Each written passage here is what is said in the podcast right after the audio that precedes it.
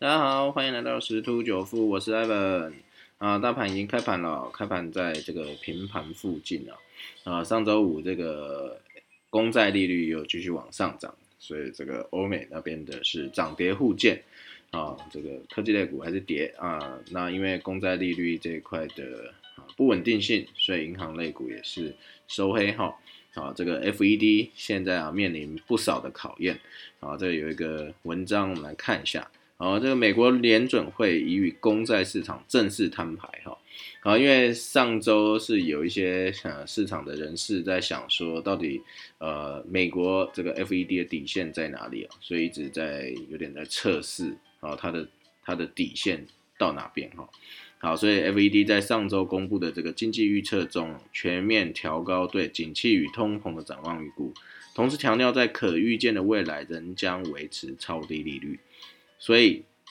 ，FED 主席鲍尔对通膨的淡定态度啊，不仅使美国长债价格下跌，也拖累到了这个全球的债市。鲍尔对殖利率上升虽然放手不管，但投资机构仍在质疑 FED 会让美债殖利率升多久，升到多高啊？这就是大家在讲的，在测试 FED 的底线。短期之内，我相信 FED 应该不会有所表示了哦，毕竟这么快表示，那这样子代表这个升息的几率。好，就会提前，而且呃加快哦。好，那美债殖率升到多少，并不特别重要，重要的是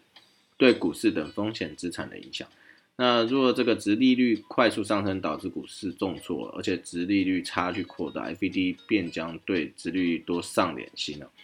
好，美国十年期公债利率上周最高呈到呃一点七五百分点，啊，已经超过一年前的一个水准，殖利率生生不息啊。主要是因为经济学者普遍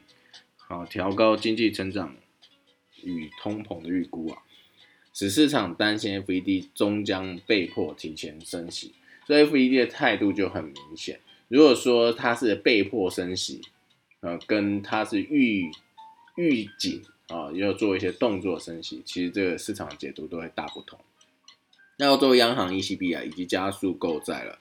啊，抑制债券殖利率的升势哈。以防借贷成本上升来伤害到这个企业跟家庭。反观 FED，迄今老神在在，不动如山。上周重申金融情势仍高度宽松，只有当市场出现无序动荡并威胁经济复苏时，才值得担忧。所以投资人有意借借由这个推升殖利率，催促 FED 有所行动。就是在前面一开始在讲的啊，测试底线。但是 FED 官员明确表示，不打算直接干预市场。如果美债殖利率再度急升零点五到一个百分点，FED 的立场时可能出手，啊，这个压低殖利率的这个可能性就降低了，啊，也不一定，啊，另外股市跟公司债市重挫，也可能让这个 FED 官员开始口头干预啊，甚至扩大购买长期公债。在春末夏初，就是这五六月的这个经济形势，也可能是 FED 面临更棘手的问题。经济学者已经预测，经济解封之后，通膨将加速上升，然后这个是一定是会发生的。好像现在海运很很夯嘛，因为全球解封以后，开始经济活动开始，然后这个运输、航空跟这个海运一定会呃接单接到手软，然后尤其呃在现在这个疫情时代，大家都已经有一个呃概念，而且有一些新的。工作形态、生活形态已经出现，所以最近网网通类啊，真的是这个订单呐啊，已经塞爆了，因为产能根本就供不上，缺料啊，这个缺货至少持续到一年左右啊，所以这个其实已经开始。那如果再这样的话，大家会抢抢的话，价格一定会抬升啊，但是这个。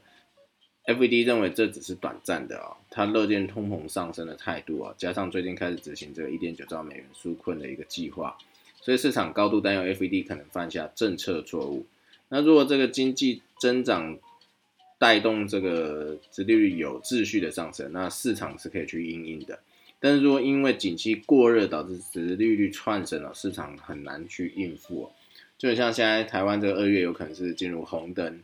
啊，那就代表景气过热。那也有一个新的新闻，就是说，因为景气很好，所以说这有可能基本工资要调整了。那基本工资一调整，那是不是代表企业成本又增加？除了薪资、劳健保等等，然后其他又要增加，那是不是代表企业获利率又下降？所以其实这是蛮多联动性的关关联性哈。经济学者正在密切的观察这个长期通膨预期啊，寻找通膨压力是否会引发市场动荡的一个信号。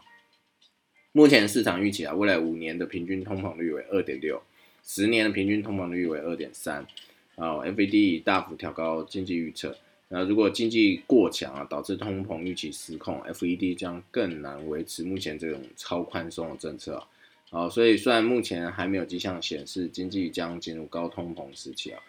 ，FED 也不用去紧缩，但是 FED 能将面临诸多不确定因素的一个考验啊。这是一个专栏的一些内容哈。啊，这个 Ivan 也有去加注一些其他新闻以及这些想法。所以其实这个通膨这个事件啊。啊，应该讲说，殖利率跟这个通膨之间的这个关联性的讨论啊，跟影响一定会在这接下来这一段时间去做一个呃持续的一个发酵啊，这个是大家要去注意的啊。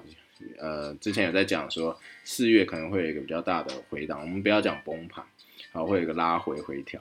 哦，那如果说在这样子持续演变下去，万一忽然 FED 不？这个公债的殖利率忽然一个飙升哦，啊，确实有可能去影响到股市去做一个动荡，呃，所以大家还是要注意一下。然后另外这个美国上周初领这个失业金人数七十七万人，及续领失业金人数四百一十二点四万人，超过预期哦，啊，然后 FED 又表示可以忍受这个通膨升温一段时间，所以就造成这殖率快速的去上升哈。那我们看回到这个，呃，台湾的部分了，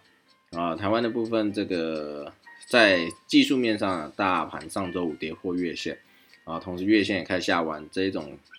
情况对于大盘来说是非常不利的，所以说这一周要先力拼站回月线哈，啊，那目前月线在一六一五零附近，不然的话，大盘恐会有继续下跌的一个压力，啊，另外还要留意目前这个台积，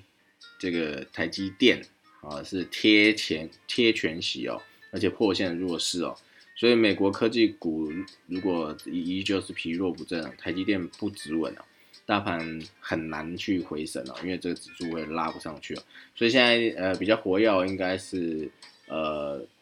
像中小型股应该会相对活跃一点，或者是这一些有关股或者是殖利率高的股票会比较受大家的一个青睐，好。所以说这个呃，我们还是可以继续关注啦，因为毕竟可以操作的类股还是蛮多的啊。那这个加密货币也是呃，原本是预期可能周末会有一个波段，结果发现它在上一周它的速度已经缓慢了，还在大概在五万五到五万八之间做一个震荡整理哦，然后再再寻求一个突破的一个时机哦。不过目前确定啊，这个。呃，这个支撑应该就在第一个支撑在五万五、五万六这个区间，好，接下来在还有一个比较强劲的支撑是在四万七，啊，所以要这个操作上要更多的耐心这样子。好，那我们今天分享就到这边喽，谢谢大家，拜拜。